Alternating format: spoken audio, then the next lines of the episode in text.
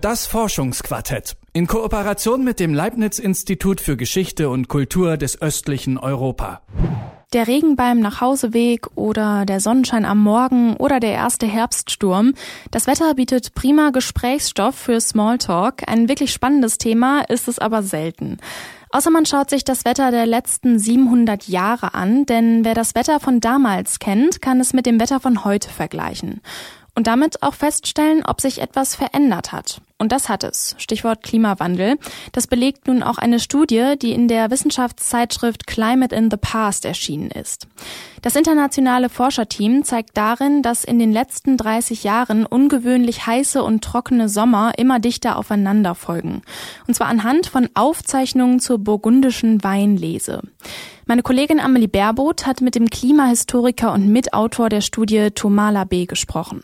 In Ihrer Studie haben Sie sich die Klimaentwicklung der letzten 664 Jahre angeschaut, und zwar anhand von Aufzeichnungen zur burgundischen Weinlese. Warum ausgerechnet Wein? Inwiefern sagen denn die Aufzeichnungen von, von Weinernte etwas über das Wetter aus? Uh, this is a very famous methodology. We did not invent anything making this article. We just follow some previous studies that has been done. Das ist eine sehr bekannte Methode, da haben wir jetzt nichts Neues erfunden, sondern wir folgen der Tradition vorheriger Studien. Schon seit der Mitte des 19. Jahrhunderts haben Klimamethodologen beobachtet, dass der erste Tag der Weinernte mit den Wetterumständen im Frühling und Sommer zusammenhängt. Denn Weinstöcke reagieren auf Temperatur und Niederschlag. Es ist so, je höher die Durchschnittstemperatur im Frühling und Sommer ist, desto früher werden die Trauben reif. Und andersherum, wenn die Temperaturen niedrig sind, gibt es eine späte Ernte. Dieser Zusammenhang zwischen Temperatur und dem Erntedatum der Trauben wurde schon im 19. Jahrhundert von Klimaforschern in Frankreich und der Schweiz entdeckt. Und auch in den 1960er und 70ern hat der Klimaforscher Emmanuel Leroy-Ladurie dazu geforscht. Die Methode ist dann seit den 2000ern wieder viel genutzt worden, dann natürlich im Zusammenhang mit Fragen zur globalen Erderwärmung. Nun wäre es ja auch möglich, das mit Weizen, also den Erntedaten genauer von Weizen zu machen. Die Sache mit dem Wein ist aber, dass das Archivmaterial da sehr präzise ist und zwar auf lange Sicht.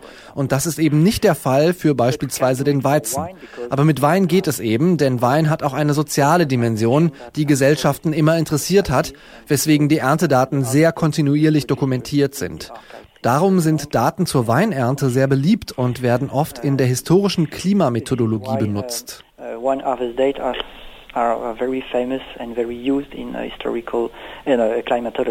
Und welche Dokumente haben Sie dafür benutzt? Usually the documents used are the deliberation, the book protocols of cities, which is Normalerweise werden dafür die Aufzeichnungen in Verwaltungsbüchern von Städten benutzt, was paradox ist, weil man denken würde, dass Weinernte und Weinberge eine ländliche Angelegenheit sind. Die Aufzeichnungen kommen aber aus den Städten, weil die Städte in der prämodernen Zeit oft von Weingütern umgeben waren und sie mussten die Ernte organisieren und all die Arbeiter versorgen, die aus dem Umland zur Weinernte in die Region gekommen waren. Deswegen wurde jedes Jahr ein sogenanntes Bon de Vendage festgelegt, also ein Datum, ab dem die Weinlese erlaubt war. Davor durften keine Trauben geerntet werden. Erst ab diesem Erntedatum war es Weinbauern erlaubt, ihre Arbeit zu erledigen. Es ging also zum einen darum, die Erntearbeit zu organisieren. Burgundische Städte wie Dijon oder Beaune haben also jedes Jahr dieses Startdatum für die Weinlese festgelegt. In Dijon konnten wir dieses Datum in den Protokollen von Anfang des 19. Jahrhunderts bis zum Ende des 14. Jahrhunderts zurückverfolgen und in Bonn von Beginn des 20. Jahrhunderts bis zum Beginn des 18. Jahrhunderts. Danach hat dieses offizielle Erntedatum an Bedeutung verloren. In Bonn haben wir also die Daten aus dem 18. und 19. Jahrhundert.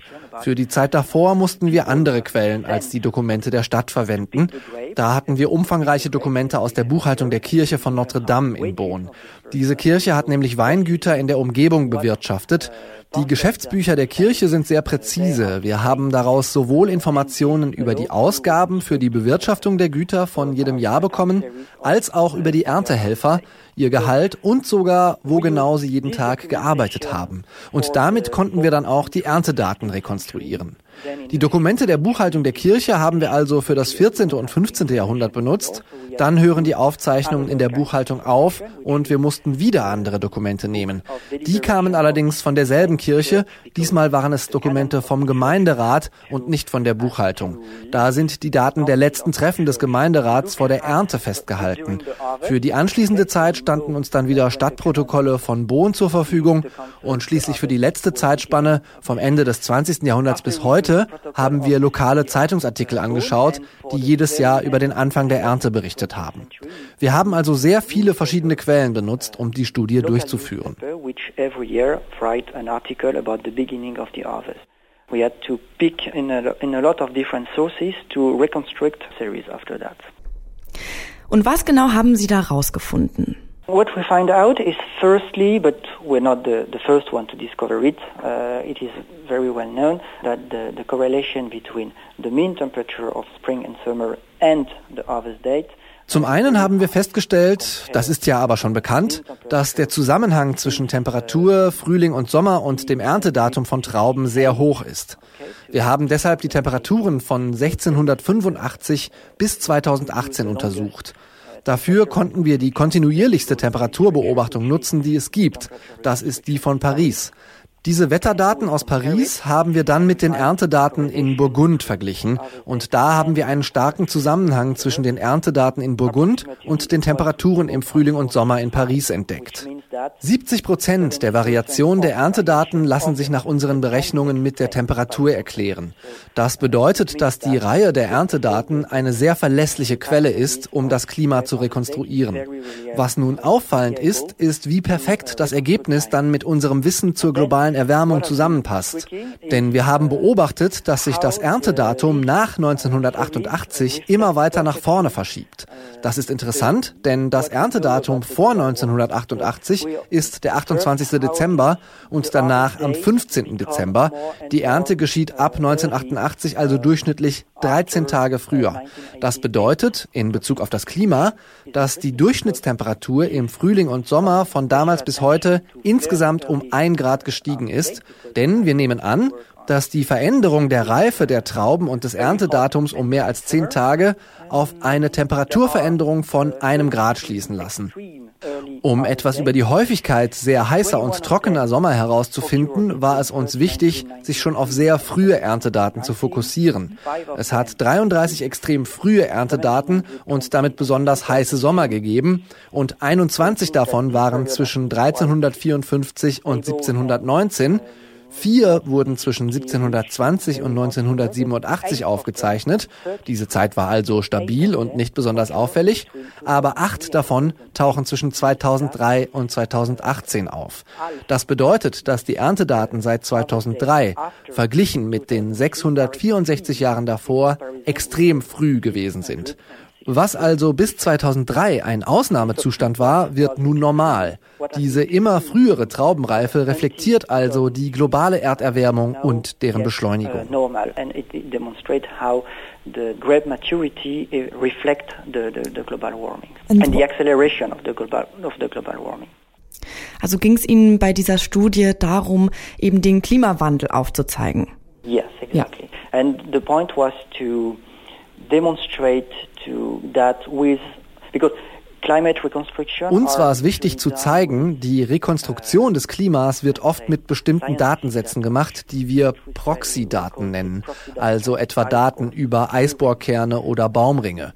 Wir wollten zeigen, dass es auch möglich ist, Informationen zum Klima über Archivmaterial und anthropogene, also vom Menschen stammende Quellen zu erhalten. Das war auch ein Ziel unserer Publikation, zu zeigen, dass auch menschliche Archive etwas zur Rekonstruktion des Klimas beitragen the point of the, of the article to show that there is something to do with uh, human archives in the reconstruction of climate. An den Weinbergen im Burgund zeigt sich der Klimawandel. Ein Forscherteam aus Deutschland, der Schweiz und Frankreich hat sich Aufzeichnungen der Traubenernte in der Region von 1358 bis heute angeschaut und herausgefunden, dass die Sommer seit 1988 immer heißer und trockener werden. Mitautor der Studie ist der Klimahistoriker Thomas Labbé vom Leibniz-Institut für Geschichte und Kultur des östlichen Europa. Meine Kollegin Amelie Berbot hat mit ihm in diesem Forschungsquartett gesprochen. Das Forschungsquartett in Kooperation mit dem Leibniz Institut für Geschichte und Kultur des östlichen Europa.